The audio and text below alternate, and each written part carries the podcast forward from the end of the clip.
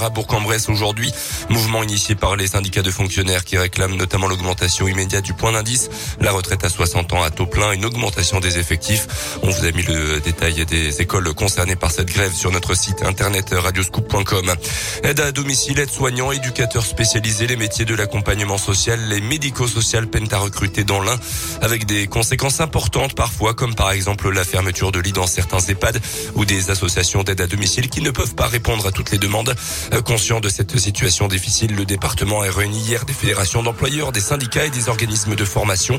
Le but, réaliser un véritable état des lieux et envisager des solutions pour rendre ces métiers plus attractifs. Martine Tabouret la vice-présidente en charge de l'autonomie et de la démographie médicale. Ça pourrait passer par un, travail sur la formation, peut-être développer des formations différentes qui seraient peut-être plus adaptées aux problématiques que l'on rencontre. Il y a un déficit de motivation de, de notre jeunesse pour ces métiers qui sont pourtant des métiers euh, qui portent des valeurs que la jeunesse souvent partage, d'aide aux autres, euh, euh, de soutien. Donc euh, il y, a, ce travail à faire au niveau de la formation.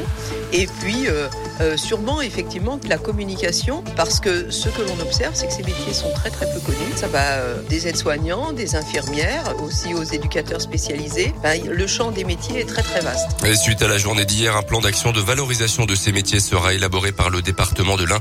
Il devrait être présenté à l'automne prochain.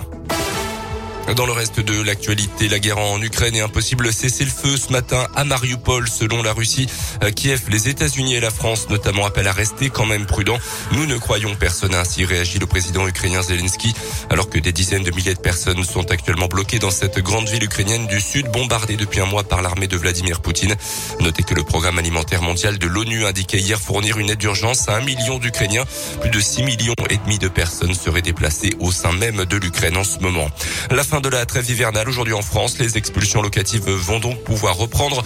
Selon l'interorganisation logement, 69, 40 000 personnes sont menacées d'expulsion en ce moment sur tout le territoire.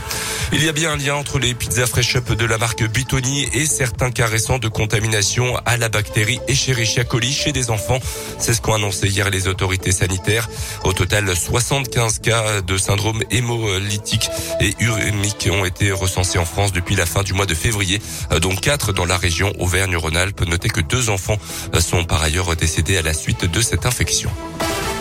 Les sports avec du basket et une victoire en Eurocoupe hier soir qui arrive malheureusement bien trop tard pour la Gielbourg. Déjà éliminé au coup d'envoi hier soir après la victoire de Sport la veille. La GL s'est quand même imposé 73 à 75 à Podgorica. Place désormais au championnat avec un déplacement à Nanterre ce samedi. En foot, on suivra en fin de matinée la dernière liste de l'équipe de France féminine avant celle de l'Euro. Cet été, les Bleus doivent disputer au mois d'avril deux matchs de qualification pour la Coupe du Monde en 2023. Ça sera contre la Slovénie et contre le Pays de Galles.